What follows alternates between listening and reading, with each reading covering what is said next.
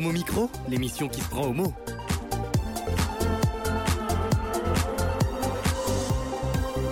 Homo Micro avec Brahim Neid Balk. Merci d'être à l'écoute de l'émission qui se prend Homo, Homo Micro. Je suis entouré de plein de gens intéressants et sympas qui vont pouvoir vous informer durant euh, une heure. Et d'abord, honneur aux femmes et pas n'importe laquelle. Valérie Beau, bonsoir. Bonsoir à toutes et tous.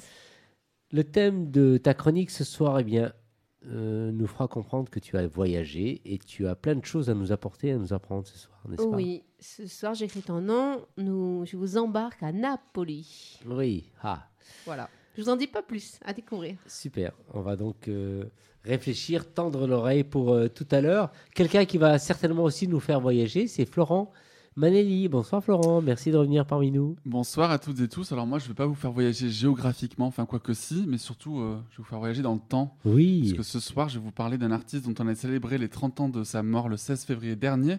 Un artiste très connu dans les années 80, début 90, très ami de Madonna, Andy Warhol, Basquiat. Est-ce que vous savez de qui il s'agit? Amanda Lear? Monde... Alors ça pourrait, ça, pourrait. pourrait, mais non. mais non, il s'agit de Keith Haring. Alors, il y a plein de gens qui disent que je... Si, il y en a- un qui doit certainement connaître, c'est bien sûr notre réalisateur. Bonsoir, An- Antoine, qui réalise l'émission euh, ce soir. Il doit certainement connaître. Et on t'écoutera tout à l'heure, euh, Florent. Il va parler un peu d'art, une forme d'art euh, pour des gens qui sont concernés par le sujet. Bonsoir, Bonsoir Brahim, Ah oui moi je vais pas vous faire voyager du tout, on va bien rester ici. On va parler ce soir de la grève de cheveux, le pour, le, le pour, le contre, est-ce que je me lance ou pas, voilà un peu les techniques euh, d'une euh, opération esthétique qui se démocratise. Et c'est une forme d'art. Alors, moi, j'ai reçu un SMS de Eric Garnier et de Sylvain Guéot qui me disent attention, euh, ce que va dire vraiment Thomas, parce que nous, on assume notre euh, calvitie. Bah, justement on va parler de ça, qu'il que la- le fait d'être sexy ne se mesure pas à la crinière, euh, il suffit d'être bien dans sa peau, de bien- dans son corps, avec ou sans cheveux. J'ai jamais dit que Eric était sexy. Ah mais Non, moi non, non, plus, hein, non, non. Je, je Une- déconne. Une forme de, de charme, Ouais.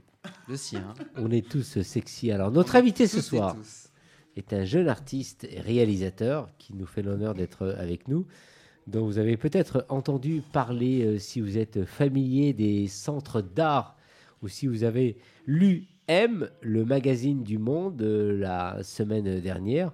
On en parlera tout à l'heure. Son dernier film, Simi Oui 3, sera projeté le 26 mars prochain au centre Pompidou.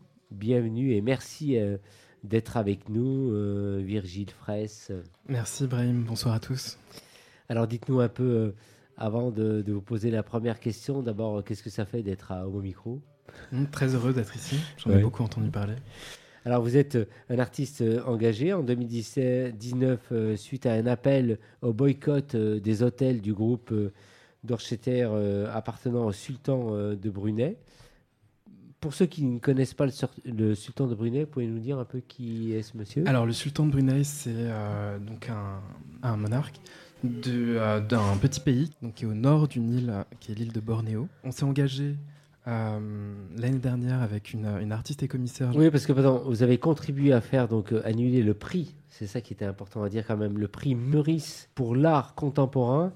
Alors, quel était vraiment l'enjeu de cette de cette action Donc en, en 2019, avec l'artiste et commissaire Georgia Renee Worms, on s'est engagé euh, à faire intervenir voilà, les, les- travailleurs et travailleuses euh, du monde de l'art contemporain pour se positionner face à l'appel au boycott qui avait lieu début 2019.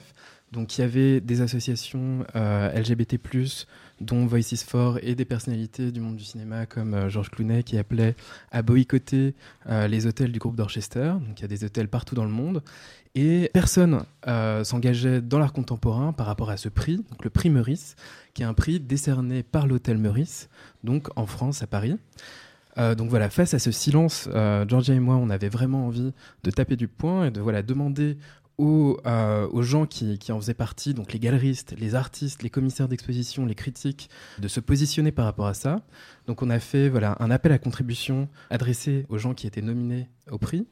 On a également voilà sollicité les gens qui organisaient le prix et on a voilà appelé à annuler l'édition 2019 du prix Meurice. Donc en deux jours, euh, l'édition du prix Meurice a été annulée. Euh, le prix Meurice n'est toujours pas euh, remis en vigueur cette année en 2020. Donc on- a priori, le prix a été définitivement annulé suite à cette action. Pour nous, c'était important de s'engager, euh, notamment parce que le sultan de Brunei possède cet État. C'est un homme extrêmement riche, donc il a une fortune qui est estimée à plus de 20 milliards euh, de dollars. On a, on a lancé tout cet engagement, c'est important de le dire, c'est vraiment le cœur de notre engagement, parce que donc le sultan de Brunei prônait euh, depuis peu la, charia, la, version de la charia la plus dure, donc qui criminalise les relations homosexuelles, qui criminalise euh, les relations extra-conjugales, de lapidation, donc une peine de mort par lapidation d'un côté, flagellation publique euh, pour les interruptions volontaires de grossesse et l'amputation d'une main pour le vol. Alors, le Qatar s'expose aussi en France et aux critiques. C'est le titre d'un article de la journaliste Roxana Azimi, euh, paru dans M, euh, le magazine du Monde, dans lequel euh, vous vous exprimez au sujet de l'exposition Notre monde brûle au palais de Tokyo. Alors, dans quel contexte s'inscrit cette exposition et quelle est la nature des, critiques dont elle le- l'objet exactement, euh, Virgile? Alors, Notre Mont Brûle, du coup, c'est l'exposition qui a ouvert la semaine dernière au Palais de Tokyo. C'est une exposition des collections du MATAF. Donc, le MATAF, c'est le Musée national d'art contemporain du Qatar. Pour moi, il y a deux problèmes qui sont des problèmes politiques. D'un côté, le MATAF qui s'expose au Palais de Tokyo, donc qui est une institution quand même LGBT-friendly. Il faut se rappeler du Paris Sass Book Mhm, Fair qui a mhm, lieu mhm. annuellement euh, voilà, au Palais de Tokyo, des soirées queer au yo-yo. Il y a eu l'exposition de John Giorno, qui est quand même un artiste euh, gay emblématique euh, américain. Donc voilà, pour moi, voilà, il y a toute, cette image du palais Tokyo euh, LGBT+, et de l'autre côté, cet État qui criminalise lui aussi, euh, via la charia, les relations homosexuelles, euh, donc passible de peine de mort. Donc voilà, donc c'était important pour moi de montrer d'une part la contradiction qui a lieu à, cet endroit-là, et dans, un deuxième temps, pour moi, il y a d'autres problèmes qui sont des problèmes politiques, qui sont liés aux relations qu'entretiennent la France et le Qatar, qui sont de la vente d'armes, qui sont des hydrocarbures, donc Total, qui est aussi un, mé- un mécène du Palais de Tokyo, euh, est en partie détenu par le Qatar. Donc voilà, il y a tous ces liens économiques qui, pour moi, sont extrêmement problématiques et qui font qu'il faut en effet se positionner par rapport à cette nouvelle exposition. Alors Vigile, quel est l'intérêt pour un État ou une entreprise de s'associer avec une, institution culturelle française dont elle ne partage pas forcément les, valeurs humanistes et réciproquement euh, Quel intérêt y trouvent euh, nos institutions exactement? Alors d'un côté, en fait, ces pays, voilà, comme le Qatar, vont prétendre à un effort, à un agenda progressiste, euh, alors que la loi est vraiment en place. Donc il va y avoir un double discours. Euh, D'un côté, ils vont dire bon, euh, voilà, on fait des efforts. Regardez, on invite des artistes gays. Donc dans cette exposition, il y a vraiment des artistes gays Ouais, comme Fabrice Hibert ouais. euh, et d'autres artistes. Donc voilà, on a cette image, notre monde brûle, qui parle d'écologie. Donc on est voilà, on est du bon côté. Et de l'autre, quand même, on a des, des législations qui sont extrêmement dures pour les habitants de leur pays. Donc pour moi, cette, cette double, ce double standard, d'une certaine manière, c'est un, un peu, une- donc c'est une- un peu une forme de pinkwashing aussi. Ouais, ouais, effectivement. Euh, réellement, on a une institution qui est voilà, LGBT friendly et ils vont faire leur exposition là pour racheter ou en tout cas pour redorer, euh, adoucir leur image publique. Comme vous l'avez fait comprendre, de puissants euh, mécènes donc, ont souvent investi dans l'art au service de leur propre gloire. Qu'est-ce qui change aujourd'hui? Alors, comment reçoivent-ils les critiques? Qu'on leur adresse Par exemple, est-ce que le Palais de Tokyo euh, a réagi euh, à votre prise de, position euh, dernièrement? Donc le, Palais de Tokyo a réagi, voilà, en, niant évidemment toutes ces, implications, en, disant voilà, en insistant sur le, programme progressiste du pays. Voilà, il faut savoir que le mécénat de- des puissants dans l'art contemporain a toujours eu lieu. Il y a eu les Médicis dans le passé. Euh, voilà, aujourd'hui, c'est des États et des grands groupes qui utilisent le travail d'artistes et des expositions pour redorer leur image et blanchir d'une certaine manière leurs activités les moins éthiques, qui touchent notamment à l'écologie et aux droits de l'homme.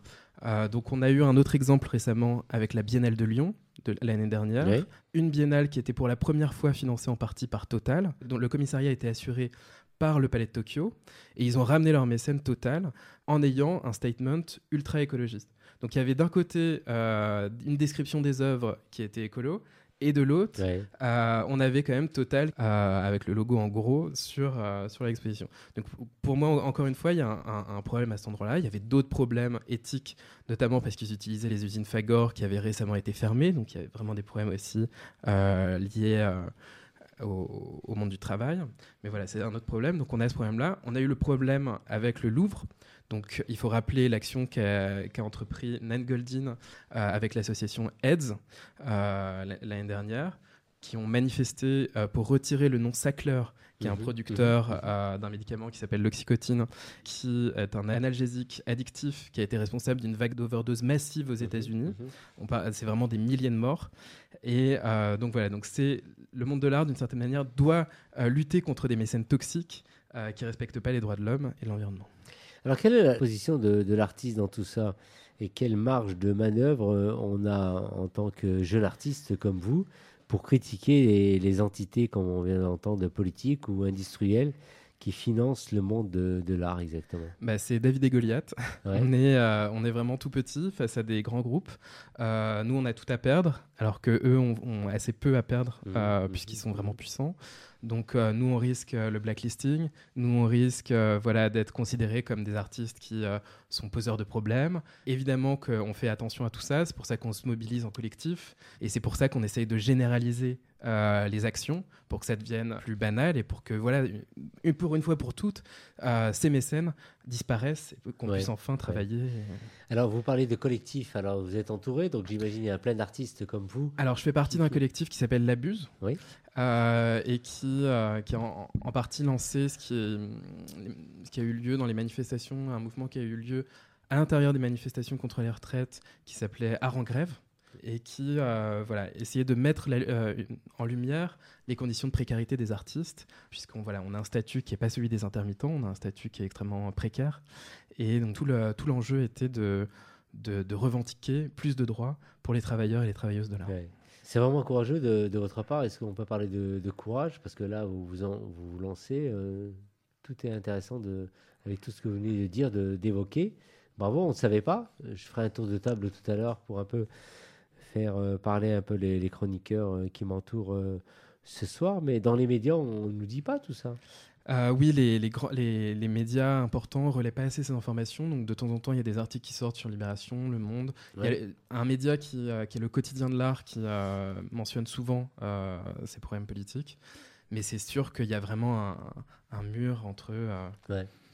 le milieu et. Vous parliez tout à l'heure d'artistes engagés. Alors, une dernière question pour conclure. Un artiste est-il forcément engagé, militant et activiste à la fois? Euh, non. euh, alors, il y a, il y, a, il y a beaucoup de cas de figure. C'est vrai qu'il y a- il y, a beaucoup d'artistes qui ne s'engagent pas, qui ont peur de s'engager, pour les raisons que j'ai citées précédemment. ouais.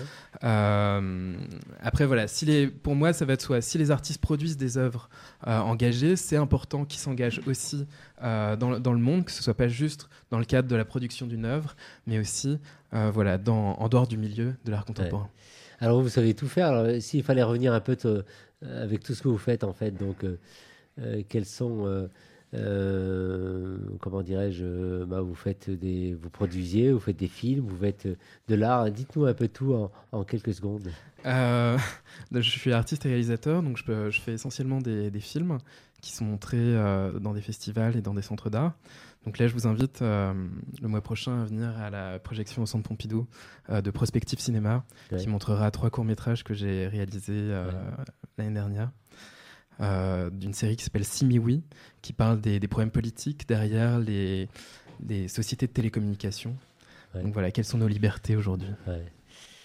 Merci euh, vraiment euh, d'avoir répondu à notre invitation. On aimerait recevoir des invités comme celui qu'on vient d'avoir ce soir. Je voudrais vraiment avoir un, un tour de, de table un peu. Ce sont aussi des artistes et j'imagine que vous avez plein de choses à dire. Florent, je te voyais souvent interpellé. Tu avais certainement envie de réagir euh, après avoir euh, entendu notre euh, invité. Dis-nous. Oui, ça fait réagir. Enfin, moi, le, le- le mécénat, je connais bien, c'est mon métier, de lever Ouais. des fonds.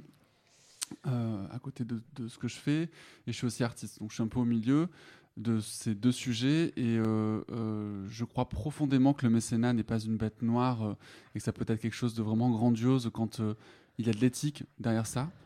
Euh, ce dont euh, beaucoup d'institutions euh, culturelles mais, euh, et d'autres structures aussi manquent parfois cruellement. Le, le retour de bâton fait mal souvent en termes d'image.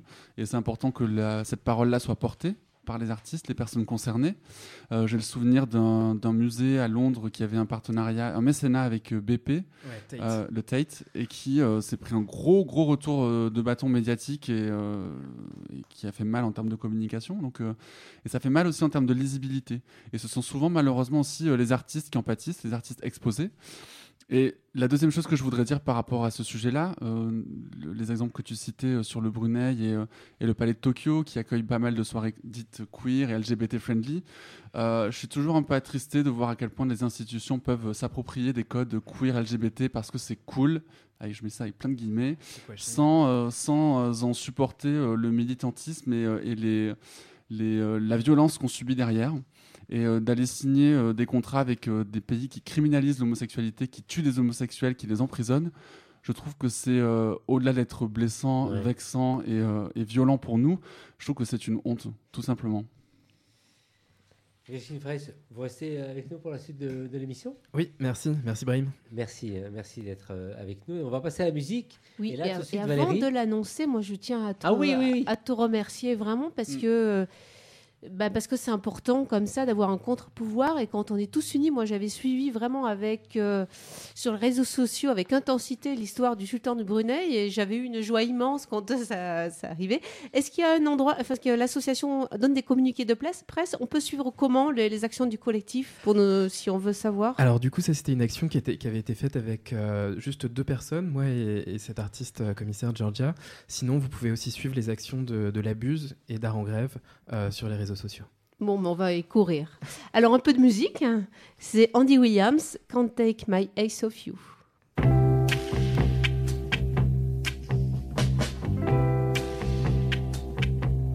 You're just too good to be true. Can't take my eyes off you. You'd be like heaven to touch. I wanna At long last, love has arrived, and I thank God I'm alive. You're just too good to be true. Can't take my eyes off you. Pardon the way that I stay.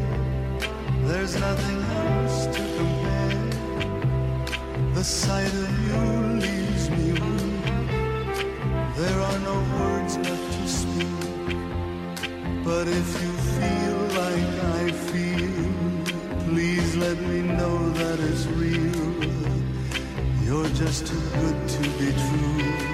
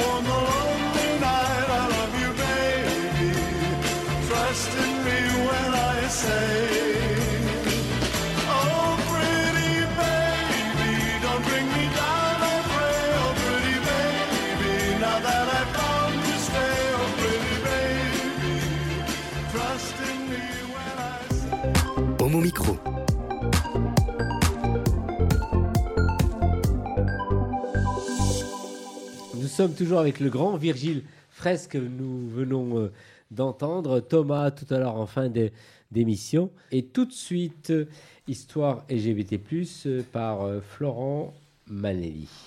Je vais vous parler ce soir d'un artiste que j'aime beaucoup. Comme à chaque fois, j'aime toujours les gens dont je parle, mais plus particulièrement ce soir. On parlait d'art tout à l'heure et je vais continuer à en parler vu que je suis chaud sur le sujet. Je vais vous parler d'un artiste qui est célèbre pour ses dessins au trait euh, net et au style pop, véritable touche-à-tout à ses débuts. Keith Haring s'oriente vers le dessin après avoir obtenu son diplôme en dessin publicitaire à la Ivy School of Pro- Professional Art de Pittsburgh. Ses premiers graffitis effectués dans le métro new-yorkais lui valent quelques arrestations, mais renforcent un goût certain pour le dessin vif, à main levée et spontané. Protégé d'Andy Warhol, il verra ses commandes se multiplier au début des années 80 et les galeries s'arracher ses œuvres. Il sera même invité à la Biennale de Paris en 85. Souhaitant que son art soit accessible à tous et visible du plus grand nombre, il crée son Pop Shop en 86, un lieu éphémère où il vend des produits dérivés de ses œuvres alors que la cote de ses toiles enfle dans les galeries. Cette idée que son art reste populaire et accessible à tous est ce qui le guidera toute sa vie. Effectivement, alors on connaît bien son, travail, visible, un peu partout, même euh, au- aujourd'hui. Est-ce qu'il a utilisé euh, son art pour défendre euh, des causes, Florent? Oui, sinon je vous en parlerai pas ce soir. Euh, Keith Haring n'était pas seulement homosexuel, c'était aussi et surtout un artiste engagé Mhm. et, et ouvertement homosexuel, effectivement. Il peindra de nombreuses toiles, fresques, murales et affiches afin d'alerter et sensibiliser le public sur la guerre, la drogue, avec sa série Crack is Whack, l'homophobie, le sida, le nucléaire ou encore la religion. Diagnostiqué séropositif en 88, Keith Haring créera une série d'œuvres sur le virus, comme par exemple une grande fresque murale dans les toilettes du centre LGBT de New York, intitulée Once Upon a Time, peinte en 89 pour célébrer les 20 ans des émeutes de Stonewall. Je vous conseille de jeter un œil sur Internet, elle est magnifique. Mais aussi différentes affiches pour des organisations comme ACT UP, le National Coming Out Day ou encore le World AIDS Day. Artiste généreux et tourné vers les autres, il réalise en 87 une grande fresque à l'hôpital Necker à Paris. J'ai d'ailleurs retrouvé une interview donnée à la télévision française dans les années 80 alors qu'il peignait une fresque dans un hôpital et que je vous propose d'écouter. Pourquoi je peins sur les murs? Parce que je peins dans un hôpital, parce que j'ai déjà peint dans plusieurs hôpitaux et plusieurs hôpitaux m'ont demandé de peindre. Pourquoi vous ne demandez pas d'argent? Parce que lorsque je peins dans un hôpital ou une école, c'est un cadeau pour rendre l'endroit plus agréable et rendre les gens heureux. Et je ne peux demander de l'argent pour les peintures et les sculptures. L'image fétiche de Kate, c'est ce bébé à quatre pattes qui trimballe par... Alors, est-ce qu'il y a une toile euh, en particulier dont tu as envie de, de nous parler euh, ce soir, Florent? Oui, une toile qui, moi, m'a particulièrement marqué, parce qu'on connaît tous euh, ces idéogrammes, ces dessins hyper pop, colorés qu'on voit sur des t-shirts, dans des musées, euh, euh, sur pas mal de produits dérivés et qu'on aime beaucoup. Mais pour moi, un de ses travaux euh, les plus marquants, c'est sa toile qui s'appelle Untitled Heads, qui a été réalisée en 85 et qui est pour moi l'une des plus puissantes à mes yeux. À une époque où on parlait du sida comme d'un cancer gay et où de nombreuses personnes mouraient sans que l'on en comprenne les causes et dans l'indifférence générale, avec euh, peu de représentation artistique aussi de ce sujet, cette toile frappe par son message, évidemment, mais surtout par une composition très chargée. C'est une accumulation de corps sur un fond jaune vif qui évoque une scène euh, orgiaque, euh, quasi apocalyptique, où les sexes masculins semblent perfuser un malade au visage déformé et affublé d'une croix rouge autour du cou. Keith Haring est malheureusement mort de complications euh, liées au sida à 31 ans seulement, mais laisse derrière lui des milliers d'œuvres engagées, instinctives, qui parlent encore aujourd'hui au public avec toujours autant de succès et de force. Il est devenu un artiste éternel. Une fondation porte aujourd'hui son nom et permet de faire vivre sa mémoire tout en venant en aide aux enfants défavorisés ainsi qu'aux personnes affectées par le sida. Merci Laurent, on va faire réagir no- notre invité, euh, Virgile Fraisse. Euh, je suis sûr qu'il connaissait et qu'il connaît. Ah oui, oui, oui, je connais Keith Haring. C'est, euh, j'aime beaucoup, enfin j'aime beaucoup la manière de, de communiquer directement, euh, voilà, avec le, avec le public, que ça, ça, ça soit pas juste dans les milieux artistiques, que ce soit vraiment une œuvre euh, publique. Et toi, Valérie Mais moi, j'avais découvert la diversité de Keith Haring en, étant- en allant voir une rétrospective au musée d'art moderne de la ville de Paris il y a quelques années. Et euh, j'avais aussi été charmée par cette œuvre très politique. Et aussi ses débuts dans le métro, euh, des œuvres comme ça de street art. Et euh, qui, qui, justement marquent dans la cité. Et j'adore ça. Nous allons maintenant passer à la musique, euh, Florent. Et on écoute un single de Jamie XX qui s'appelle Loud Places.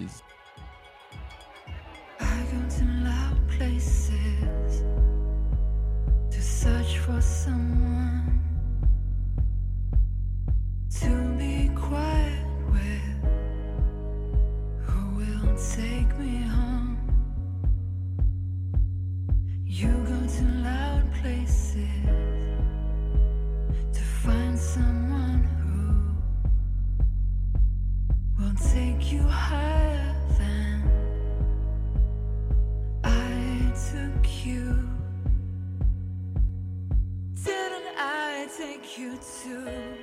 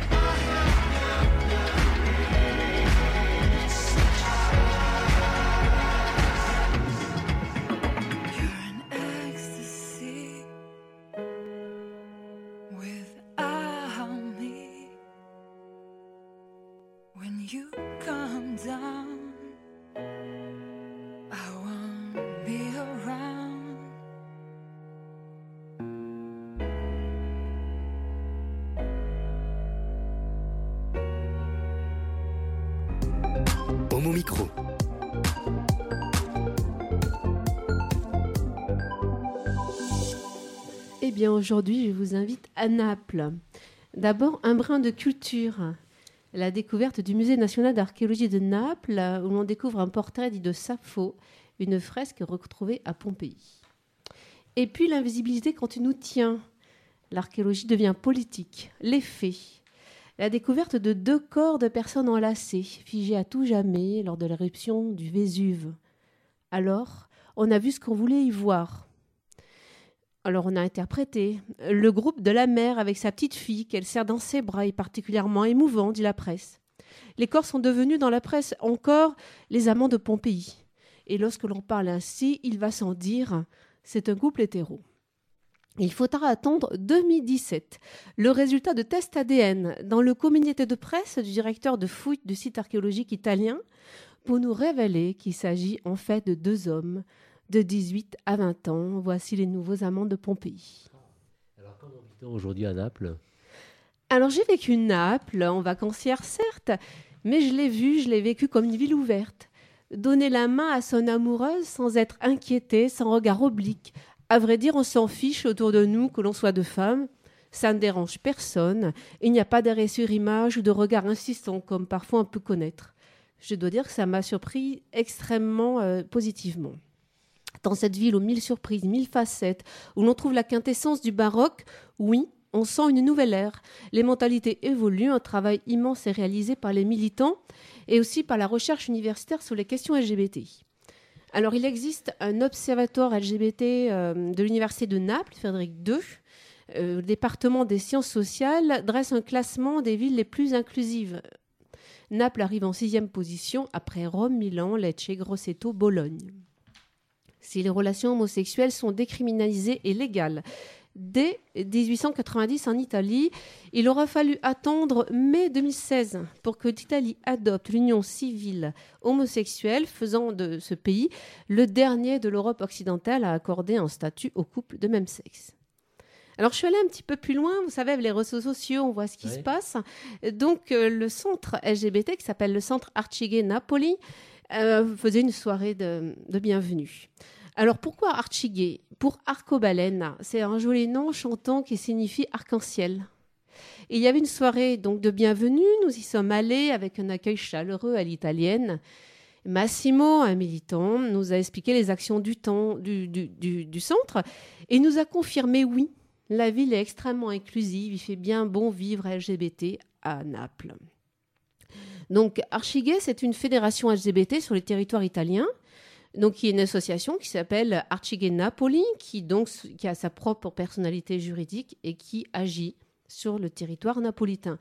Donc, pour des actions de bien-être psychologique, une ligne d'écoute, des moments d'échange, il y a un centre de documentation, Paolo Poli. Alors, c'est une bibliothèque et on y collecte aussi des archives, affiches. Et même si le centre est ouvert depuis 2014 à peine, déjà, on pense à notre histoire. C'est un réflexe de ne pas perdre notre mémoire. On pense aussi déjà à un agrandissement, à être ailleurs et mieux. Le centre est dans le centre historique. Il est aussi question d'intervention en milieu scolaire et aussi des actions de prévention santé. Il y a l'envie profonde aussi d'un élan pour développer l'idée d'un réseau méditerranéen LGBT. Et il y a une Pride à Naples, mais on n'oublie pas les petits endroits où il y a encore des poches LGBT-phobes, moins friendly, comme à Sorinthe ou Pompéi. Et il y a des actions très très importantes d'aide auprès des migrants. Et on sent une inclusion et une possibilité aussi d'a- d'avoir des papiers, j'ai l'impression, plus facilement, enfin plus facilement, en tous les cas, avec euh, une ouverture, un accueil et des possibilités aussi pour la nationalité italienne. Alors tout n'est pas tout rose, bien évidemment, mais oui, l'Italie du Sud est superbe et superbement étonnante. Et je vais terminer comme j'aime par une petite, par des mots, par un peu de littérature. Vous souvenez-vous, ou vous pourrez réécouter, j'avais fait une chronique euh, sur Golard da Sapienza. Et là, j'ai lu, je suis en train de lire Rendez-vous à Positano que je vous conseille. Et un petit texte sur Positano.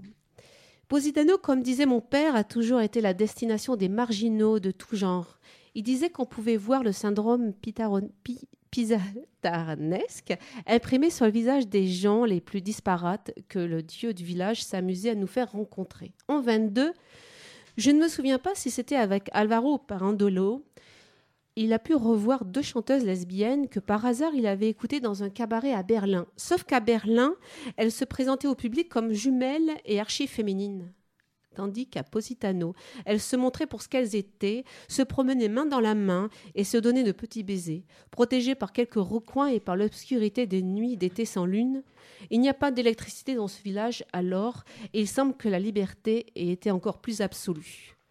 Voilà, sur la côte almafitaine, il fait bon vivre à Naples. Et finalement, il y a une- certainement une, une terre ouverte sur, sur la Méditerranée, sur l'autre. Et hum, il y avait déjà des, des traces euh, au début du XXe. Tu avais déjà découvert Naples, l'Italie. Tu connaissais l'Italie Je connais un Ouais. peu quand Ouais. même l'Italie, mais je n'étais jamais allée à Naples et Ouais. j'avais des a priori un peu négatifs. Et, euh, et voilà, j'ai voulu partager avec vous euh, cette ouverture, cette joie de vivre, cette ville qui bouillonne. Merci vraiment. Alors, est-ce que cette ville bouillonnait aussi pour tous ceux qui nous entourent euh, ce soir? L'Italie, c'est une ville, enfin un pays des, des amoureux. Euh, Vous allez peut-être nous pouvoir nous raconter un peu des petites euh, histoires. Je regarde un peu Thomas Kassab en face de moi, l'homme qui voyage. L'Italie, est-ce que tu connais? Que moi, j'avais pas d'a priori négatif, mais voilà, c'est toujours, il y a plein de villes, plein de choses à faire, donc c'est toujours Ouais. très agréable d'y aller. Ouais. Et pour Alors toi, moi, je connais Naples, mais euh, j'y suis allé il y a 15 ans avec ma classe de latin, donc autant te dire que c'était pas très LGBT friendly. Ah, ta classe, ça remonte alors, non? Ouais, bah, ouais, ouais, c'était il y a 15 ans. Et euh, l'Italie, c'est un pays qui est assez particulier, je trouve, euh, parce que les législations et les lois sont pas très euh, avancées comparativement à ses voisins euh, de l'Occident de l'Ouest. Ouais. Mais en revanche, il y a une vraie vie LGBT, quoi. En tout cas, de ce Ah. qu'on m'a raconté, en tout cas, et de ce qu'on peut en lire. Euh, donc, ce serait euh, beau que les personnes LGBT aient le droit de se marier, puissent adopter, puissent, euh, voilà, ça serait chouette. Virgile Fraisse, euh, l'Italie, euh, tu connais J'imagine que tu as visité, toi, Alors j'ai visité, l'homme de l'art. J'ai visité, j'ai aussi tourné un, un film euh, à Palerme Oui. euh, sur un petit bateau. Et alors, l'Italie en dehors de. Tu connais un peu. euh, Venise. Venise, on- Venise euh, tout le monde connaît Venise, non? Que je Oui. connais, mais je suis pas allé. hein. Ouais. Alors, je propose, moi, vraiment que Valérie fasse une chronique euh, voyage euh, tous les mois ou toutes les deux semaines. Je trouve ça génial. Elle pourrait faire le tour du monde des communautés LGBT. Ouais. Ce serait sympa, non? Ah oui, moi, dès que je peux, je pars. Ouais. J'adore cette chronique. J'adorais cette chronique. J'écris ton nom en tout cas, donc on aura plein de choses en- à entendre de la part de notre amie euh, Valérie. Tout de suite, on passe euh, en musique et je vous proposais à notre invité, Virgile, de nous proposer le second morceau. Euh, donc on va écouter un morceau de Clara Luciani, Massa.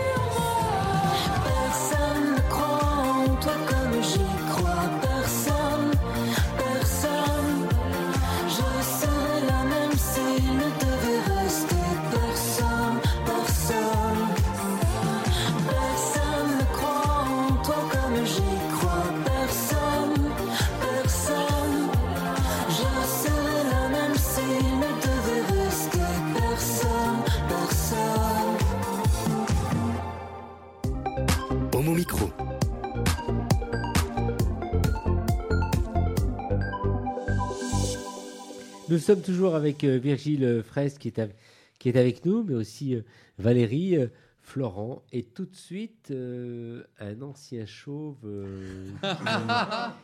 Fallait pas spoiler. qui s'appelle Kassab Thomas, qui va tout nous dire sur la greffe des cheveux. Nous allons parler aujourd'hui de la greffe des cheveux, car figurez-vous, vous l'avez peut-être remarqué, plus de la moitié de la jante masculine et d'Homo Micro par la même occasion est concernée par la chute des cheveux.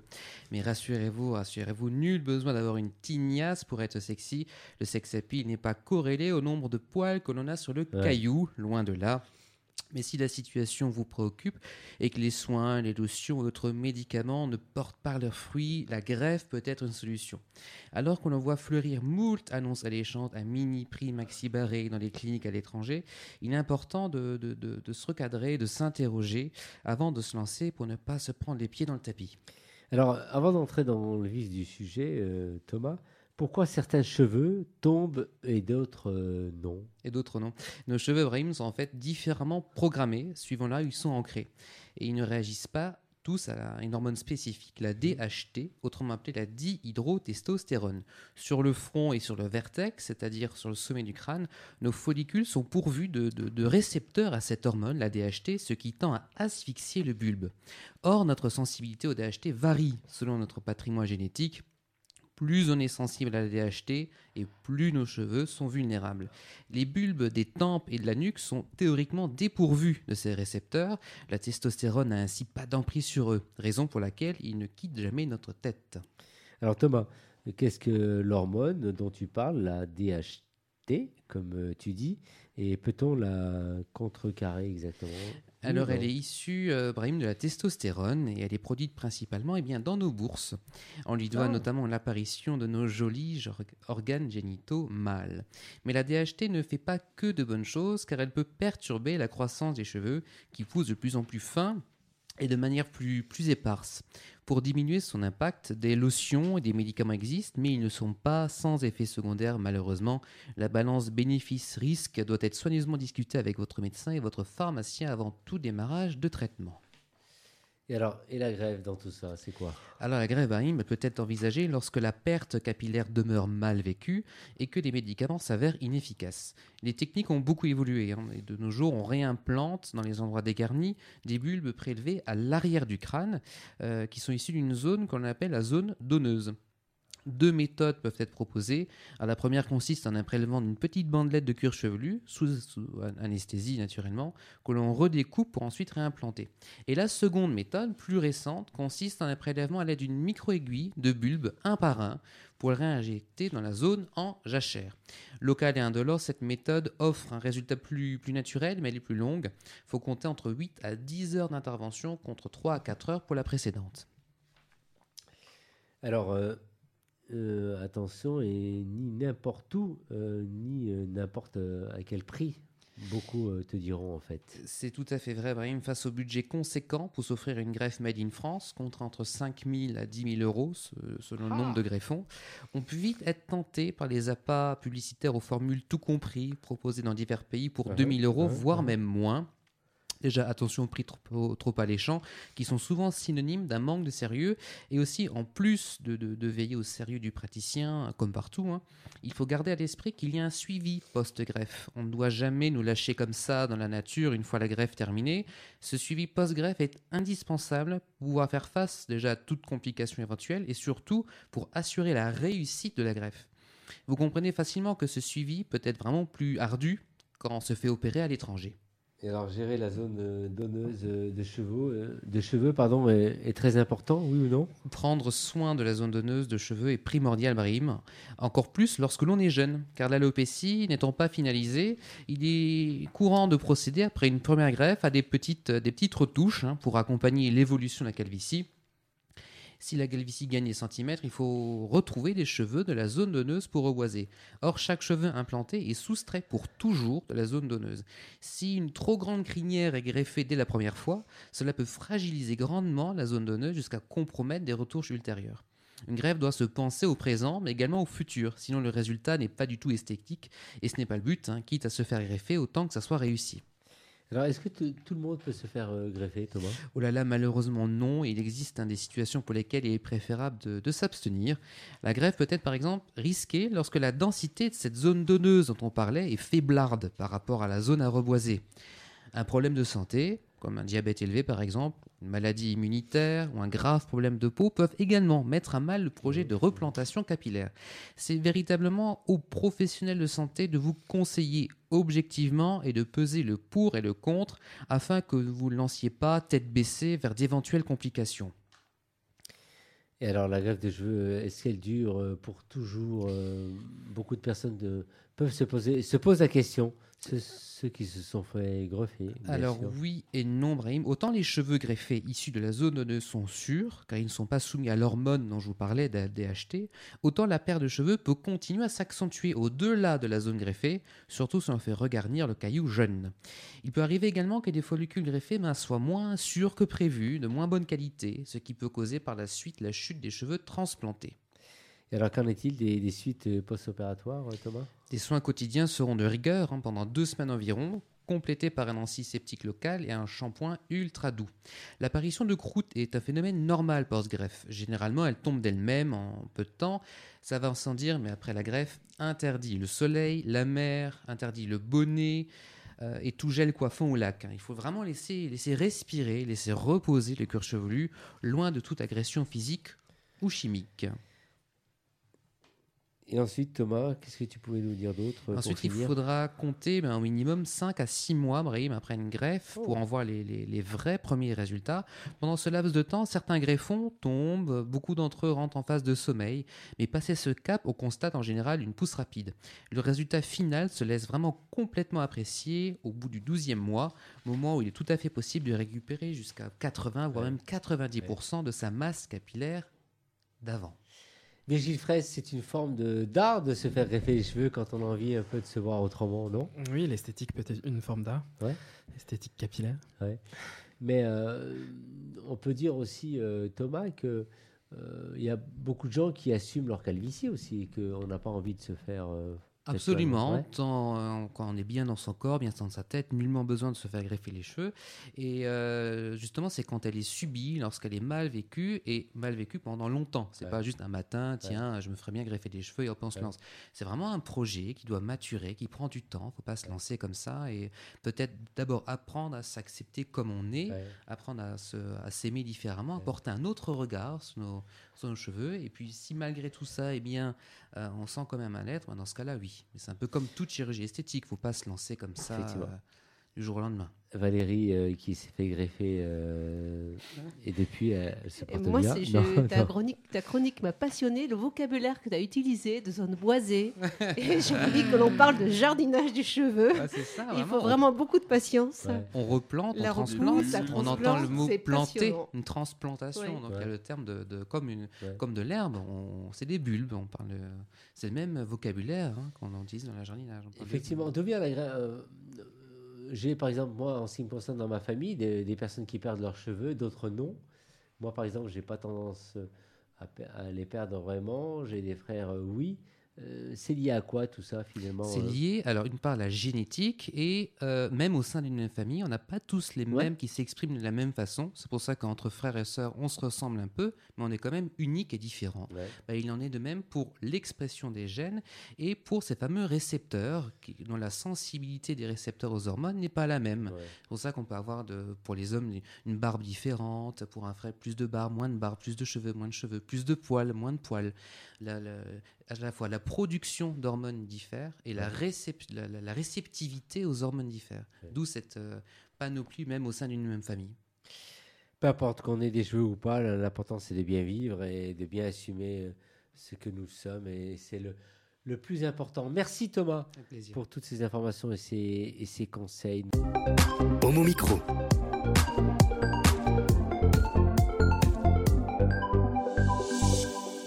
Virgile Fraisse, notre invité. Alors, rappelle-nous le, ton film qui sera diffusé au centre Pompidou le 26 mars. Oui, donc euh, le 26 mars euh, seront projetés trois courts-métrages. Euh, Simi 2, State, Non-States et Simiwi 3, que j'ai réalisé en Inde, au Pakistan et à Singapour. Donc qui parle de, cap de fibre optique et de, voilà, de problèmes politiques sous-jacents. donc le 26 mars. Et ce jeudi, au 6B, Simiwi 2, voilà, dans le, dans le cadre des rencontres sur la N14. Quels sont tes, tes projets? Est-ce que tu as des grands projets qui sont envisagés et que tu souhaites un peu euh, en parler ce soir? Alors, très rapidement, je travaille sur un film d'animation autour d'un lanceur d'alerte gay, euh, Christopher Whaley, qui avait révélé il y a, il y a deux ans, trois ans, les scandales autour donc, de Cambridge Analytica, de l'élection de Trump et du Brexit. Ah oui. Passionnant. Mais on espère euh, te faire revenir pour nous en parler. Merci, merci Brahim. Merci, merci Virginie d'avoir euh, accepter l'invitation à, mon micro. Valérie, bonsoir, merci d'avoir participé à l'émission. Le mot de la fin, qu'est-ce que tu pourrais dire? Intéressez-vous à l'art, euh, et lisez, euh, sortez, allez voir les expos. Voyagez, dans votre tête, à Paris, ailleurs. merci Valérie. Et toi, ton mot de la fin, Florent? J'en ai pas, j'en ai pas préparé, mais euh, je promis pour la prochaine fois, j'en prépare un. mais merci pour l'invitation et puis euh, c'est une soirée très art et cheveux. Euh, c'était toujours très divers, varié et riche. Effectivement, ouais. Alors, est-ce qu'il faut qu'on sorte tous avec des perruques, Thomas? Justement, non, non, pas de perruques. Soyez vous-même et commencez à vous, à vous aimer comme vous êtes. Je pense au contraire. Merci. En tout cas, je vous aime. On aime nos éditrices et nos éditeurs qui nous écoutent régulièrement euh, à Homo Micro. Merci Antoine. On vous donne rendez-vous très très vite pour de prochaines aventures et d'autres invités. On vous embrasse. Au revoir.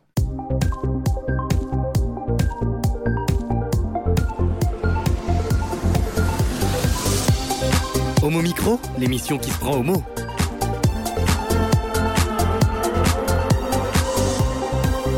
Homo Micro avec Brahim Balk.